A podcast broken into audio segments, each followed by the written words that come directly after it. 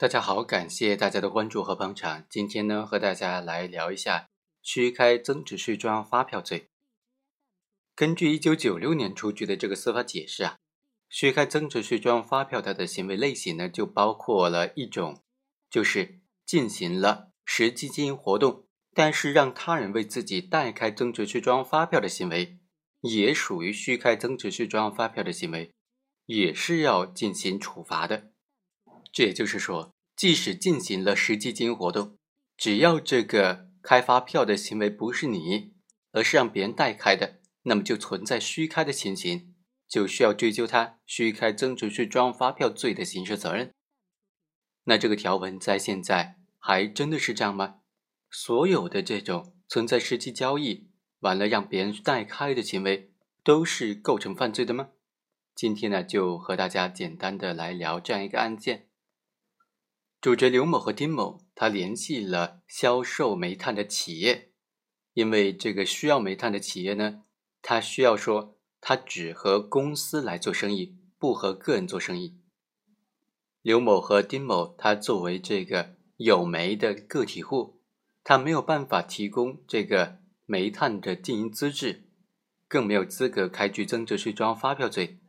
没办法之下。他们只能够找到了某个公司的法定代表人王某，约定说：“我以你的名义和这个需要煤炭的公司签订合同，然后呢，你公司开具发票，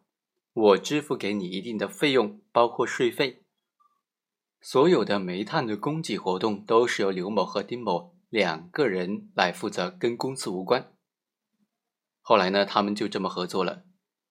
王某就安排他的公司会计。”唐某为这项业务开具的增值税专用发票，像这种情形呢，就很明显属于进行了实际经营活动，但是让他人为自己代开增值税专用发票的情形了。那这种情形属不属于犯罪呢？我们来仔细分析一下。虚开增值税专用发票罪，它侵犯的客体是国家的税款和税收征管制度，客观方面就要求行为人实施了虚开增值税专用发票的行为。本案当中，刘某让一个公司为他出具增值税专用发票的行为，很明显是不属于虚开发票的行为，